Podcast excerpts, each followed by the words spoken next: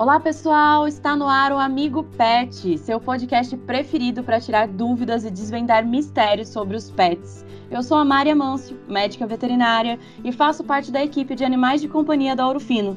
E hoje eu vou apresentar o nosso podcast que vai falar sobre malacesiose. Você sabe o que é isso? Quer saber mais um pouquinho? Então fica aqui com a gente que a gente vai conversar com a Laura Cotines, que é médica veterinária e vai explicar melhor sobre essa doença de nominho tão difícil. Seja muito bem-vinda, Laura. Oi, Mari. Agradeço o convite, viu? É um prazer estar aqui hoje para abordar um assunto que é tão importante no mundo dos pets, porque acomete muitos animais e isso pode ajudar também o pessoal a entender melhor a respeito dessa doença. Ah, obrigado. O prazer é todo nosso de te receber aqui, viu, Laura? E eu já vou te dizer que eu estava conversando com um colega vet e ele me disse que aumentou muito a frequência desse bendito funguinho aí da Malacésia pachydermatis, né? O nominho complicado. Essa chuvarada ajuda muito, Laura, porque sabe que o Brasil inteiro tá passando por muitas chuvas, né? Eu tô aqui em Ribeirão Preto, você em Goiânia e eu sei que tá chovendo bastante. O que, que você me diz? Mari, pior que ajuda, viu? Essa quantidade de chuva que a gente está tendo faz a umidade aumentar. E se tem uma coisa que a malacésia adora, é a umidade. Então, realmente, a gente tem uma maior incidência dessa doença durante o verão, que é um período mais quente e úmido. E além disso, né, tem a questão também dos animais que gostam de brincar na chuva, eles gostam de água, então eles vão lá, se molham, provavelmente não tem uma manutenção adequada de se secar, e isso também aumenta as chances de desenvolver a malacesiose. É, então a chuvinha veio realmente para dar uma mexida, né? Mas além do ambiente, então tem algum outro lugar que esse animal pode pegar a malacésia? Ô Mari, na verdade, o animal ele não pega a malacésia. O animal ele tem a malacésia como uma companheira de vida. Ela sempre vai estar tá lá, fazendo parte da microbiota natural da pele. Então, a gente também vai encontrar malacésia em animais sadios. Mas como a gente estava falando, se eu tenho a umidade um lugar quentinho, que é o corpo do animal, e a comida da malacésia, esse microambiente vai favorecer o aumento do número de malacésia. Então, ela vai deixar de existir de uma maneira amigável na pele do animal e vai parasitar de fato essa pele. E aí ela causa as lesões. Então, a malacésia, ela é oportunista. Se a gente tiver qualquer desordem é, na estrutura da pele, ela vai se aproveitar para crescer. E além disso, é muito importante dizer que esse crescimento exagerado ele quase sempre está ligado a uma causa primária. Ou seja, a gente tem uma doença que está favorecendo o crescimento dela. Podem ser doenças como a dermatite atópica, alergia alimentar, seborreias e até mesmo doenças endócrinas, como o hipotiroidismo, podem favorecer a malacésia. Ah, agora eu tenho certeza que algumas dúvidas do pessoal que está ouvindo a gente em casa talvez tenham sido esclarecidas, né? Porque, na verdade, muitas pessoas às vezes podem estar tá se perguntando nesse momento aqui do podcast o que, que é a malacésia, né? Então a gente está falando de dermatite, nós vamos falar de otite. A Laura vai explicar um pouquinho maior para a gente, porque o maior questionamento do pessoal geralmente é como que eu identifico esses sinais no meu pet? E aí, Laura, qual que é a hora de correr para o veterinário? Mari, geralmente os sinais que os tutores mais observam, que na verdade são os sinais que mais incomodam né, o tutor, são a coceira e o mau cheiro. E aí, quando ele vai ver, provavelmente esse animal já tem várias lesões que ficam escondidas embaixo do pelo. A malacésia, predominantemente, ela causa otite, que é essa inflamação do ouvido. Mas ela também pode acometer qualquer região da pele do animal. Então, dessa forma, o corpo do animal ele pode apresentar vermelhidão, é, descamação, né, que fica com algumas casquinhas. A pele também pode ficar mais grossa, com uma cor mais escura, e também pode ter mancha, queda de pelo. Já no ouvido, é muito frequente a gente ter uma secreção bem escura, um cerumen, né, a cera mais escura uhum. e mais espessa, e o animal também pode apresentar bastante desconforto e dor no local. E além disso, também a gente observa bastante os animais sacudindo a cabeça ou a cabeça pendendo para um lado por conta desse desconforto. E no, no corpinho deles é muito comum da gente encontrar essas lesões é, nas orelhas, né, no ouvido, nas axilas, virilhas, áreas genitais e anais e também nos lábios e entre os dedos, porque essas são regiões é, que fica quente, fica escurinho, né, úmido e também são regiões de dobra que favorecem a malacésia. É, hum. Então, você me perguntou em relação quando levar no veterinário. Ao meu ver, é o tutor observou um ou mais sinal desses que a gente falou, é, o melhor é que ele leve imediatamente o pet ao veterinário.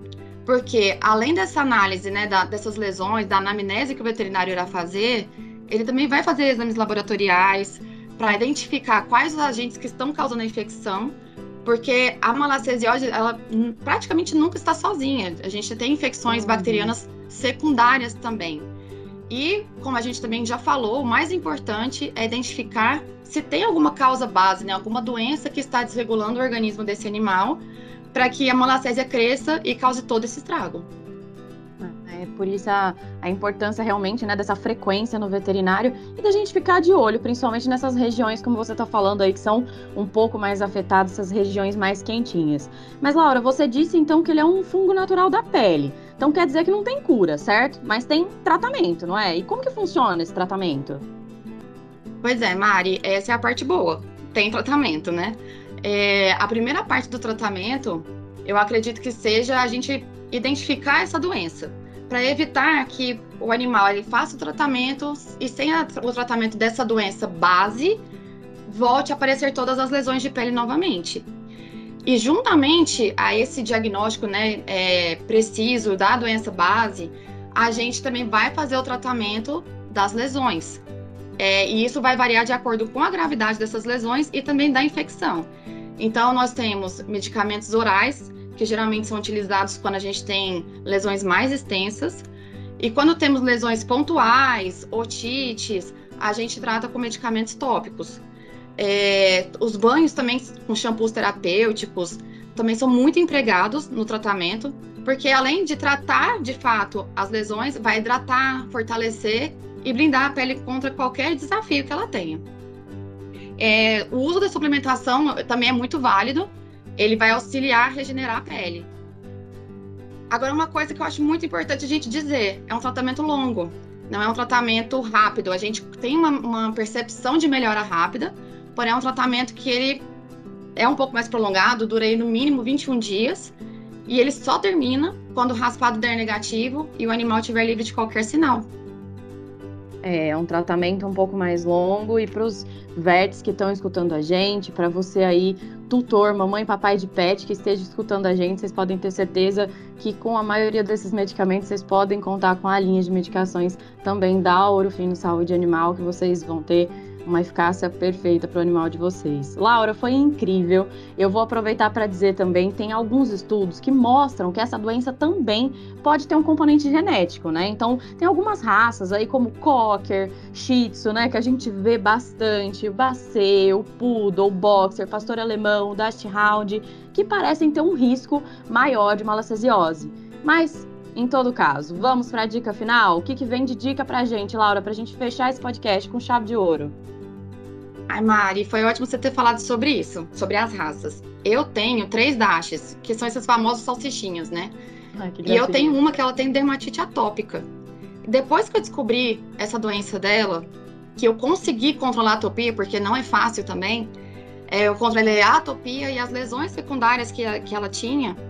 Hoje eu prezo muito pela prevenção a prevenção ela vai ser sempre mais fácil do que o tratamento. E isso vale para tudo, né? Todos os problemas que o animalzinho pode ter.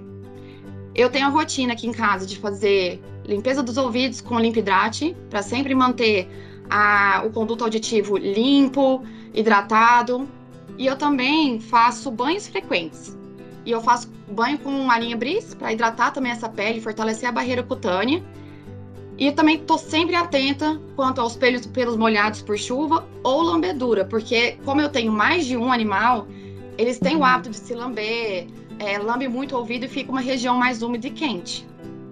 Então, esses são os cuidados básicos que eu adotei e são cuidados que eu vejo que se a gente seguir, a gente consegue manter a pele dos nossos pets mais fortes e resistentes a essas infecções é, oportunistas. Não, perfeito. Melhor dica impossível. O nome da doença é difícil, mas eu acho que todos em casa super entenderam. E depois dessas dicas também da Laura, não tem confusão. É só prevenção e muito carinho, gente. Obrigada, Laura, por essa aula que você deu hoje aqui para nós. Mari, eu agradeço a oportunidade. Foi ótimo nosso papo. E é sempre muito bom poder compartilhar essas informações, trocar experiências para promover o bem-estar dos nossos pets. Ah, obrigada mais uma vez. E você que está ouvindo a gente, já aproveita, curta, baixe e compartilhe o conteúdo. E não se esqueça de seguir a Ouro Pino Pet nas redes sociais. Até o próximo podcast, pessoal. Valeu!